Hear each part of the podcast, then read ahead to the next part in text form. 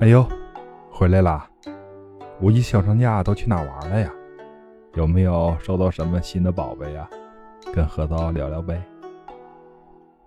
我呀，我今年五一啊过得特别安逸，呃，哪儿都没去，在老家陪陪父母，逗逗孩子，其实挺开心的。小时候在家呀，呃，五一放假就喜欢到处爬，啊，一帮小伙伴啊，各种疯，特别喜欢玩就是玻璃球啊，弹珠，兜兜里啊，就是经常装着各种各样的那个玻璃球，阳光底下看特别吸引人。现在有一个网络名字叫什么来着？啊，对，哔哩哔哩。说到这个玻璃球啊，我突然想起一个料器来，啊，就是琉璃。可千万别认为琉璃就是玻璃啊，其实它俩是两个事儿。而且呢，古法琉璃制作工艺是相当复杂的，呃，用水深火热这么说吧，是一点都不为过的。主要是啊，它这个手工制作是相当困难的，成品率呢也非常低。呃，数十天就是几十道工序啊，一个不注意呢，它直接就回到解放前了。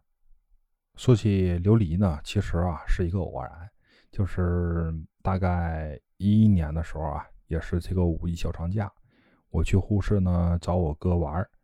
那会儿呢，他的古玩店在这个大昭九九街这块儿已经很有名了，距离大昭寺呢也就几分钟。我住的地方就是推开窗户以后啊。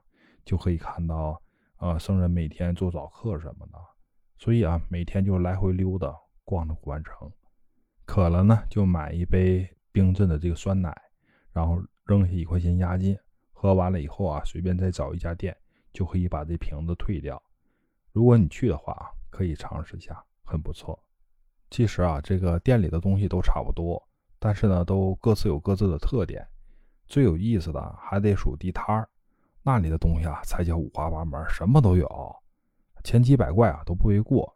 什么么么擦呀、嘎咕盒啊、盔甲片呐，还有九宫八卦牌啊，这些东西啊特别多，而且呢都是老物件。最重要的是长知识。当时啊，我老想让我哥啊陪着我去逛，但是他说他不合适，然后呢还怕那个地摊上看我是外地人欺负我，最后呢就叫二圈哥呢经常陪我逛。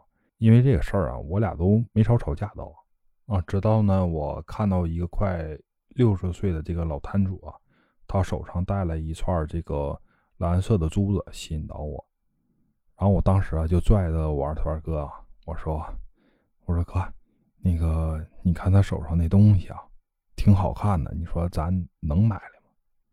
然后我二团哥一看啊，直接就告诉我说：“你赶紧的上楼去叫你哥去啊，别声张。”让他马上来，小子眼睛还挺毒的呢。这句话一下就给我弄懵了，但是呢，咱也没啰嗦，我转身就上去了。看到我哥呀，正好翘着二郎腿啊，就是在那逗狗呢。当时我那心啊，那个急，抱着狗啊，直接拽着我哥就往外跑，店门都没关，然后呢还不敢大声说，搞得自己那个神经兮兮的那种。啊，在路上就小声的跟我哥说了一个大概。当我们到了以后啊，看那个二团哥好像跟谭主在那说什么呢，然后听了几句呢，愣是没有一句正题。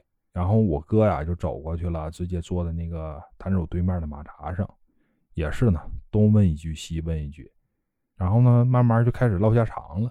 我还纳闷儿，你说咱是一个买东西看东西聊什么天儿啊？看完合适咱买了就走就行呗。然后这个时候呢，就是我二团哥就拉着我，示意让我看着。然后俩人聊着聊着，就忽然握起手来了。因为当时那个摊主呢，他穿的是这个蒙古族的袍子，所以很快啊，这个手呢就缩到袖子里去了。不知道啊是在那块摆是什么，表情呢看着也不是特别严肃啊。最后呢，俩人双手离开啊，啊那个摊主呢就把我特别想要那个。宝石蓝的那个琉璃珠子啊，给我哥了。然后我哥一摸这个裤兜呢，就掏出来五百来块钱啊，朝我俩要钱。后来呢，我们哥仨啊凑了两千九百多块钱吧。然后地摊那摊主呢还不满意，然后我哥呢就抬手把我二团哥的那个烟呢给抬入了。最后呢就这么成交了。回来以后啊，我才知道他们那是一种这个手语交易的一种方式，啊，三千块钱成交的。然后那个二团哥呀跟我说，他说啊，就是让我去找我哥呢，一个是让我哥呀看看东西啊，谈价格，最主要的是多带点钱过来。他留下跟谭叔啊在那块聊天啊，是怕咱那个一转身以后呢，他反应过来之后啊，把这个东西换了或是藏起来。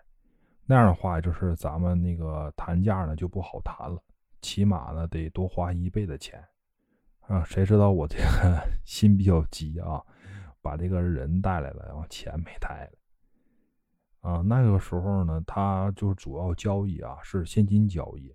啊，如果是预留定金的话啊，只要过了这个交易时间呢，定金是不退的。而且呢，就是这种流动摊位啊，哪有什么这个定金不定金这一说啊，都是这个钱货两清。然后我哥说呢，说这个是一串这个明末清初的老琉璃，看品相呢，市场上怎么也得个五六千块钱才能谈。啊，但是呢，摊主啊，他认为这个东西呢，它是晚清时期的，所以吧，这个算是一个漏吧。一说到这事个漏啊，那我指定兴奋呢，然后拿了就要往手上戴啊，然后我哥就啪叽一下子把我手打开了，然后呢就开始用各种这个工具呢开始进行清理啊，好嘛，那个孔道啊，那特别脏，都是那种油腻跟土什么的啊。估计啊，就是这个脏劲儿，就是十年不洗手，也玩不出来这么脏。处理好了以后呢，换好了这个绳子呢，我以为就可以带了啊，可是还不让我带，然后拿着东西呢，领着我们就出门，奔了寺院去找师傅去了。等走的时候啊，就是师傅把这串琉璃珠呢，就戴在我这个手腕上，这么一戴呢，就戴了这么多年，而且就是有关于。老物件的东西啊，我到现在也很少收。要是卖家能说清楚来历的话啊，还好那么一点如果要是说不清楚东西的来历的话，一定得注意，别一听啊是大漏就急忙下手。它跟这串琉璃啊可不一样，这个漏啊是两者对于这个器料它断代的啊，就是呃不同的看法啊，导致呢这个卖家低估了它的这个价值。呃，而那种就是来历不明的漏啊，背后呢很有可能就是一个很大的坑在等着你。一个呢是这个东西啊，它容易犯法，尤其达到这个收藏这个级别的东西啊，呃，越要注意。为什么好多这个拍卖会呢都会出具一些相关证明呢？啊，尤其是在海外啊，更是如此。再一个呢，就是物件呢有可能有两脏。这个啊是需要专业人士呢来进行处理的。都聊这么多了啊，是不是该给我一个关注，来一个好评啊？订阅一波再走啊！最重要的是啊，别忘记加咱们群，翁核桃全拼加八七两个数字。我们下期再见，拜拜。